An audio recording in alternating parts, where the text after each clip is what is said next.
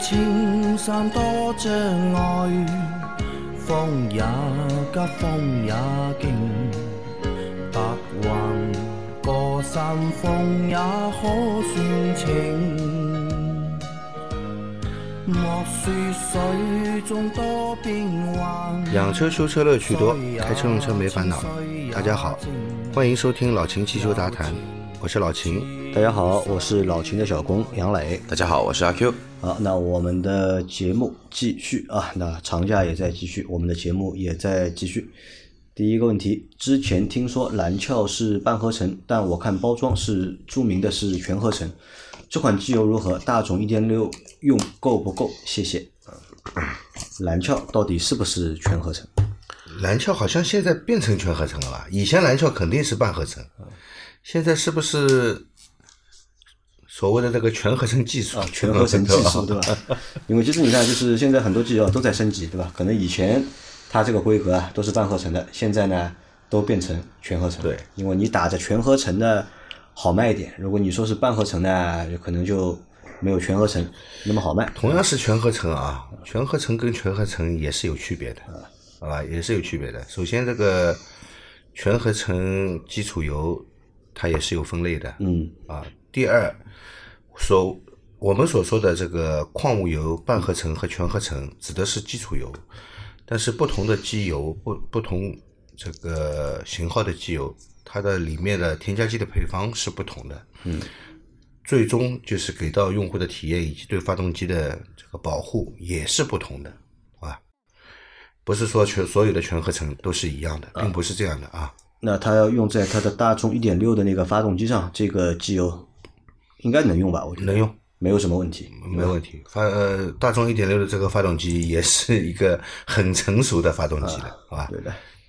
好，然后再下一条，最近流行 T 牌车的刹车问题的大瓜，而我的油车竟然也碰到了很类似的经历啊，感觉很魔幻，想请秦大师分析一下。背景情况如下：我的车型是荣威 i 六 Plus 二零二零款一点五 T，平常开车我不开。起 auto hold，本周三下班路上，城市快速路有一段堵车，我的车刹停，慢慢跟随前车往前挪。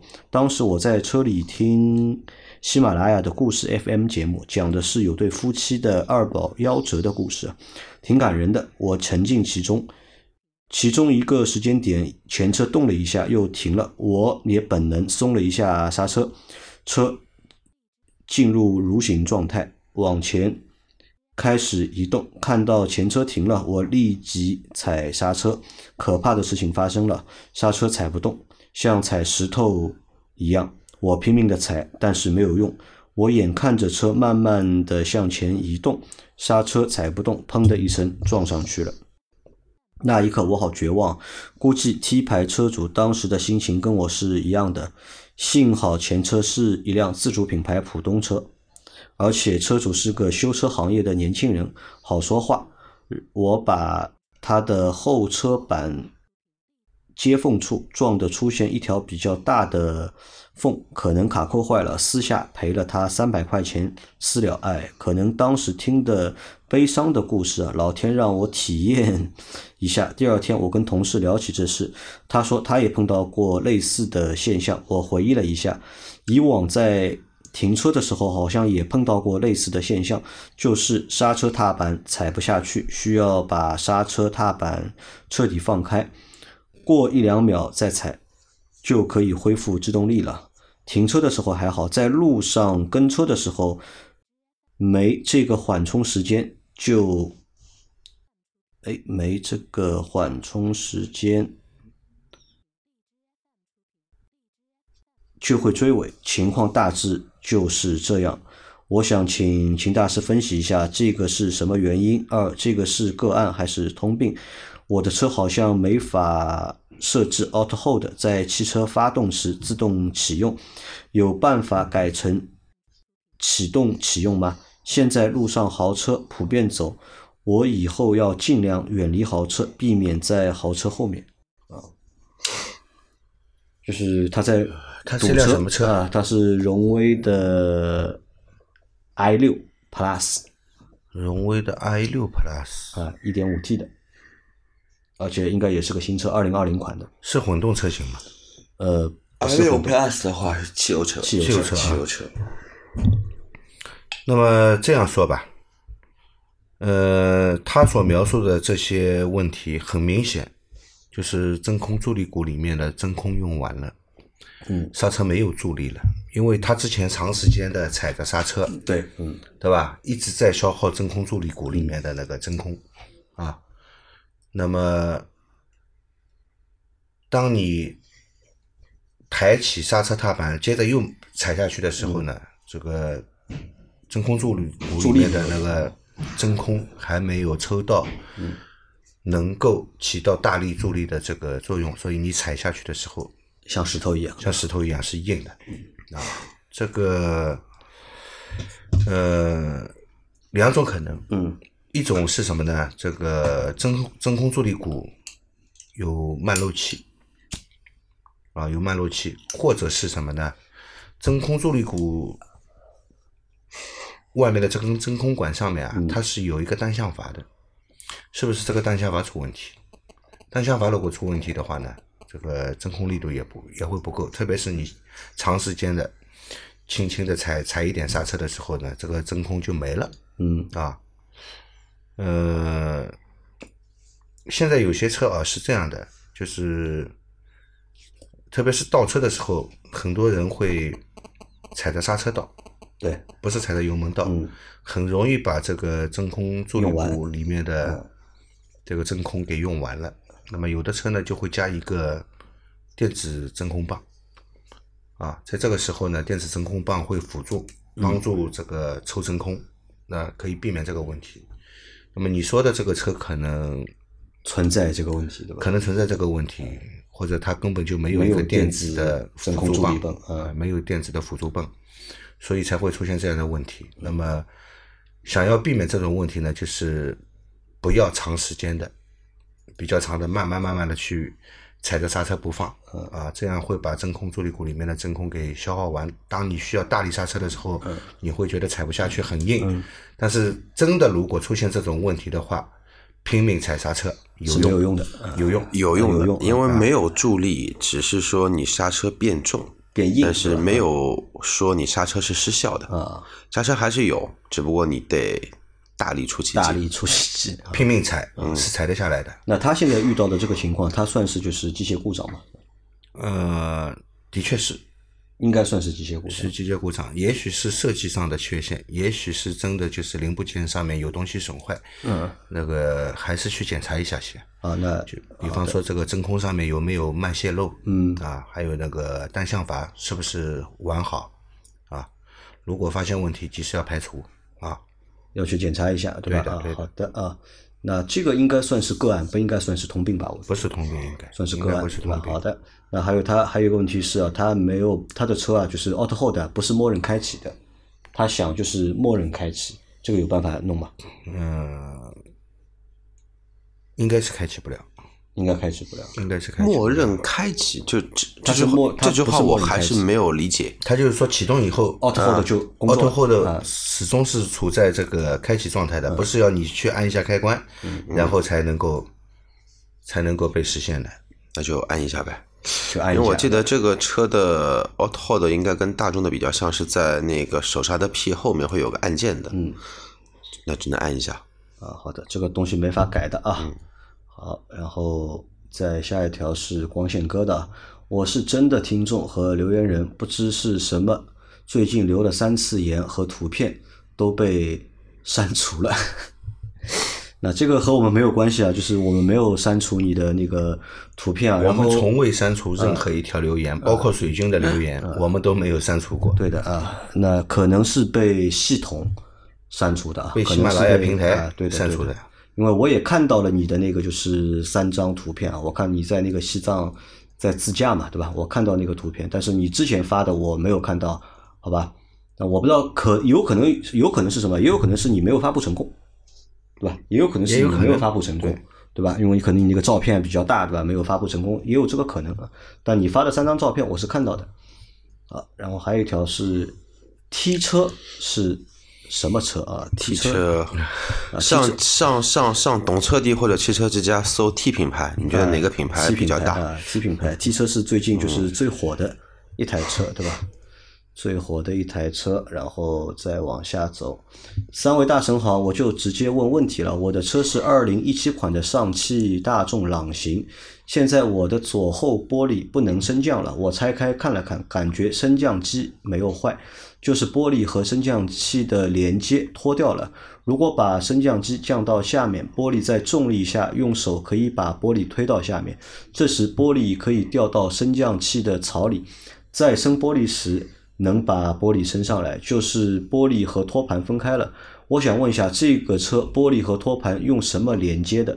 我觉得应该是个卡子或者是个螺丝，因为看到玻璃上有个洞。这个卡子或螺丝有卖吗？还是说要换个总成？这个是用螺丝连接的，螺丝连接对吧？对啊、那它现在螺丝掉了，应该是螺丝掉了配个螺丝吧。这个螺丝也不是专用的，配得到的对吧？不是专用螺丝，配得到的。只要找到就是这个螺丝应该是长度一样就多大。的？我想一下，这个螺丝是是六个的螺丝，应该是六毫米的螺丝。六毫米的螺丝对吧？对，啊，是个六毫米的螺丝。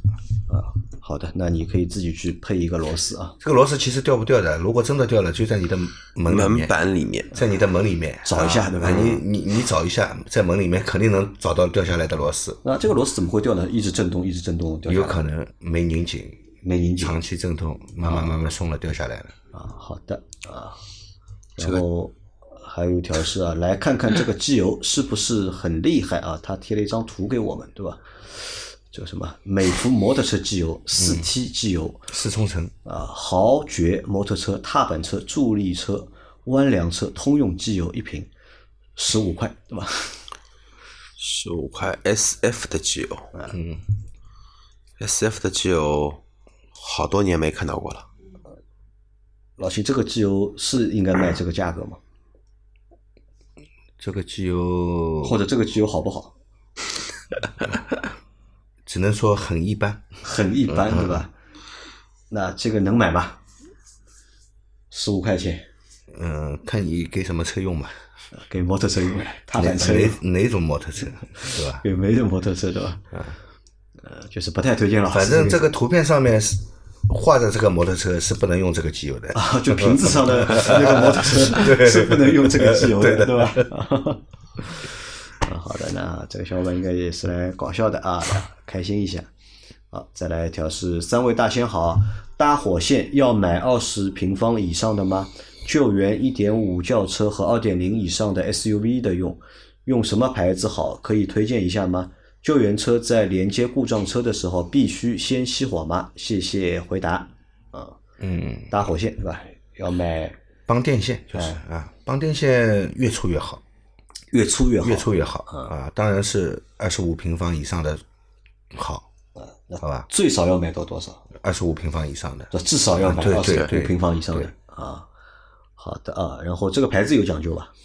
牌子有很多牌子，嗯，也没办法跟你说啊差不多你去买这个线的话呢，啊这个它两根嘛，嗯一个负极一个正极嘛，一组是两根嘛，这两根线基本上要买一百五十块以上的，一百五十块钱以上的，对啊的，这个几十块的你就不要买了，没什么意思，好吧几？十块的不要买。那那个他在说连接的时候，就救援车在连接故障车的时候，要先熄火嘛？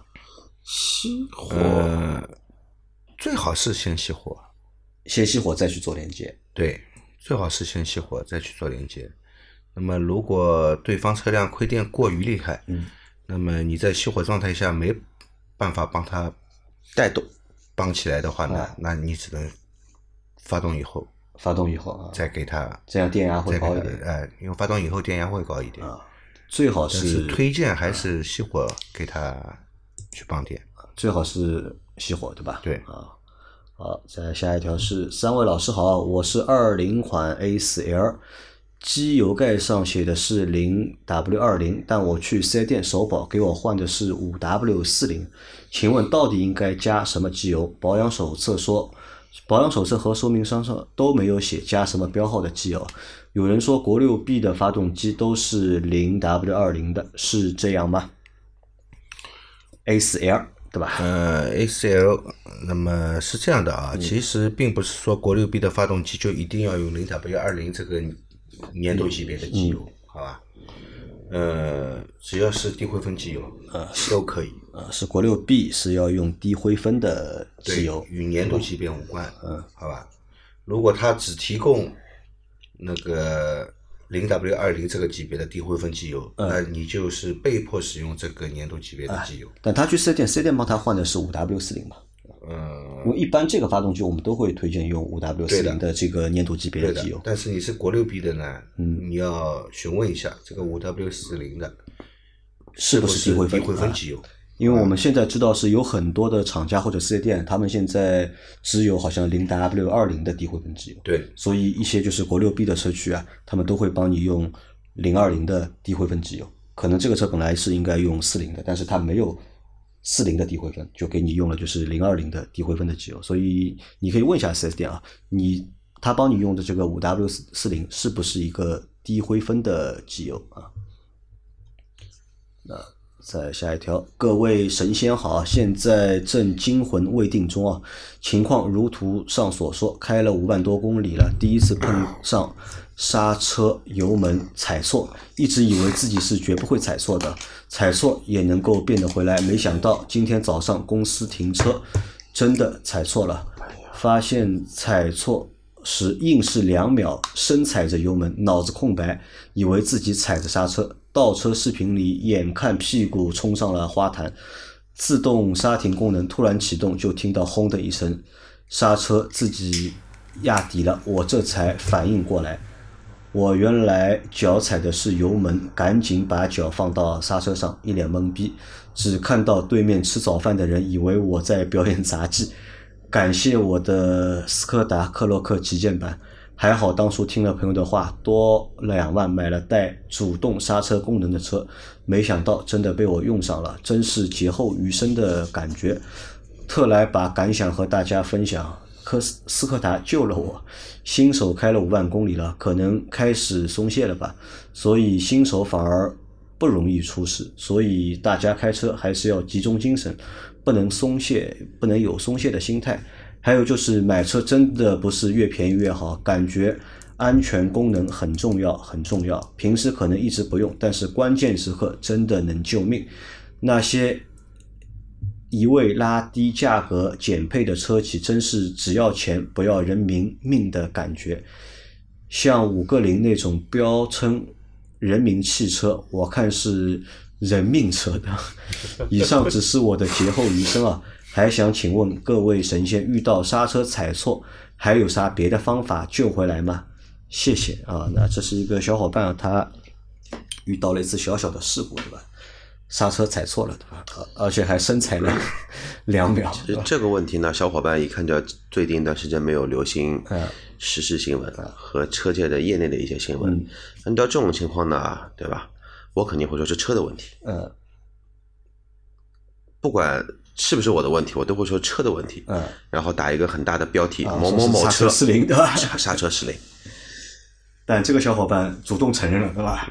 是我自己踩错了。那其实我有一次啊，和你有同样的就是那个遭遇啊，或者是同样的情况。我有一次在右转的时候啊，就是晚上在右转，还好车速是很低的一个情况下右转，但有一辆自行车啊就冲了出来，然后我就撞上去了。然后我脑子里面呢，我是想要去踩刹车的，但是我发现呢踩错了。踩错之后呢，我还补了一脚油门，我还补了一脚油，还好我那个宝骏七三零啊，就是 动力也不好对的，响应也比较慢啊，反应又慢反应又慢，对吧？下去那一脚啊，我才意识到哦，踩错了，对吧？所以这这个感受是和你一样的，就是的确有时候的确是会，因为那个时候，但我那个车没有那个主动刹车的功能疲劳驾驶。啊，疲对的疲劳驾驶。这位听友呢是早上，啊可能是没睡醒。没睡醒啊！我的确是那天晚上是疲劳驾驶，很晚了已经啊。那你说啊，那么有主动安全的功能的车啊，那么到底有没有用，对吧？啊，其实啊，有用。有用的，我开下来真的是用处蛮大的。啊，真的用处蛮大。我记得有一次那个张波吧，张波那台车啊，他的那个车就是有那个主动安全嘛。他们有一次在那个就是路口的时候啊，就是过那个红绿灯嘛，他前车急刹，他前车急刹，然后他是没有反应过来的，他是没有反应过来，车子反应过来，车子反应过来了，刹停了，但他后面有一台那个就是奔驰的 G，就直接怼上来了，然后把他那个后窗啊干碎掉了就。那车主下来，哎，他说什么情况？那么张波很懵逼嘛，张波说前面的车急刹，哎，他说你什么车？你刹得住？怎么我刹不住？我这个车要一百多万，怎么刹不住？对吧？啊，他说我也不知道，我我可能是有那个主动刹车功能，那么车帮他刹下来了，对吧？那其实你看，我们现在买车啊，如果预算情况允许，对吧？能够选到带主动刹车的，那么一定要去选带主动刹车功能。其实这位听众这辆车，它的主动刹车是包含了向后倒车倒车和，前面对吧？前面后面都有，对，都有这个还蛮好的啊。包括他后面还吐槽了，对吧？他说了那个五菱嘛，对吧？因为五菱那个车配置很低嘛，对吧？新的版本还才带那个就是安全气囊，对吧？之前那个版本，对安全气囊也没有这个而且的确是。嗯，我觉得这个真的是蛮不负责任的哎，我在想，啊。他没有安全气囊的车是怎么领到合格证可以销售的？那个国家给的一个那个汽车的一个喷，就是说是是合格证你要有的话，只要通过一项国家级别的检测测试，就有正面侧正面碰撞。嗯那安全气囊不是现在都已经成为标配了吗？ABS 是标配 ABS 是标配必定配，对吧？安全气囊好像不是标配，但是我在上个星期我看了一期就是懂车帝的那个节目啊，就是他们拆了一台他们拆了一台那个 EV 对吧？mini EV，然后测了一下，就是所有的就是钢板的强度啊，就是这台车上没有一块板超是超过四百帕的，四百还三百，就没有一一块是超过四百的，对吧？好一点的就三百多，那那可想而知啊，那个车我觉得的确是蛮吓人的。虽然说你想这个车你可能是的确是跑不远，就家里门口开一下，对吧？但是你不撞别人，对吧？别人可能撞你啊，对吧？对的，对吧？你想这个强度不高，再没有安全气囊本身空间就小，啊，空间小会就是抗变形的能力就差没。有会不会有另外一种逻辑嗯啊？这边仅是阿 Q 的自我的一个意淫啊。嗯，一呢，这个车开不快，开不快啊？对啊，所以说懂车帝说测的那一些东西呢，我认为有一部分是有理可据的，嗯，有一部分的话呢是没理可据的。他说的那个有一点的话，因为那视频我也看了，他说轮胎的话呢，这个轮胎最高级别只能开到一百七十公里，嗯，mini 的最高车速跑到一百公里都累，啊，极限。你要一百七有什么用呢？你就换一个极速一百四的就够了。但是呢，乘用车里面没有低于一百七的一个轮胎，他用了。那再换一个角度来说，会不会可能啊？设计师在当时想了这么一个点，就这车真跑到一百，嗯，不管你有什么安全措施、安全气囊也好，都一样都是一脚去，对吧？也省得后期再浪费一些公共资源。啊，所以就是很多人，我们之前有人问过嘛，就是那个五菱的那个 mini EV 啊，到底值不值得买，对吧？那么我我就一直这样说嘛，对吧？如果你只是把它当做一个玩具，好玩，反正便宜嘛，几万块钱买回来玩一下，对吧？那么我觉得 OK 的，对吧？如果你真的要把它当做一个就是日常的就通勤的一个代步工具的话，那我觉得这个车，嗯，有点吓人啊，有但我点吓人。相信啊，三万多的五菱 mini 并不是一个个案。嗯，中国卖了便宜的电动车太多了，都是这个样子的，其实都差不多这么一个样子，包括呃蚂蚁，包括欧拉的一些最便宜的车子，你认为那个车能比五菱好到哪儿去吗？会略有好那么一点点，多一些气囊，多一些 ESP，但你说真的说车身的强度的钢板会大于 mini 多少？会不会用到高强度钢？啊，都不太可能啊，都不太可能。所以电池就这么一点，高强度钢一旦用的话，你的成本是降不下来的。好吧，所以大家以后在选车的过程还是那句话啊，预算允许，对吧？尽量买就是安全配置啊高一点的车，因为这个东西啊，就是你不用，对吧？最好，对吧？用不到或者不用最好。用到的时候但会救你命啊但是哪次嗯或者哪哪一天，对吧？真的这个功能起作用了，对吧？那我觉得你花下去的所有的钱，对吧，都是值的，对吧？好，再来还有一个最后一个问题是，三位老板早上好啊！第三次留言提问，坐标常州，同事的海马 S 五，二零一五年的手动挡，因为时间停得太长了，上个礼拜想开的时候，车门不用解锁，一拉门就开了，插上钥匙之后，仪表没有任何反应，后来找了另一个同事的宝骏五三零来搭电。方法方式都是正确的，仪表灯都亮了，转动钥匙只听见轻轻的咔咔声，好像是马达在工作，但是车子没有反应啊。启动宝骏五三零，并且轻踩油门，又试了几次，还是没能够把这辆海马给救活。问一下秦老师，如果直接换一个新的电瓶的话，车子能够正常的启动吗？我本来想叫别人来给他换个电瓶，然后做一下小保养，但是人家开价一千。他犹豫了，提的问题有点长，谢谢老师的耐心解答。祝节目收视长虹啊！一台车，时间停的太长了，找车来帮他帮电，对吧？帮不起来啊，帮不起来，那说明电瓶亏电太严重。而且来的那辆车电瓶也不大，也不大功率也不够大。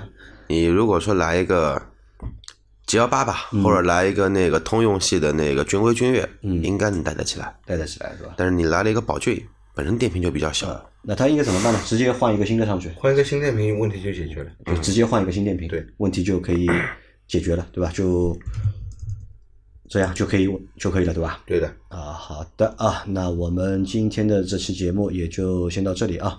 大家有任何关于养车、用车、修车的问题，可以留言在我们节目最新一期的下方，我们会在下周的节目里面一一给大家解答。我们明天再见，拜拜。拜拜。明天见。哎好嘞，老早来给埃面搭搿只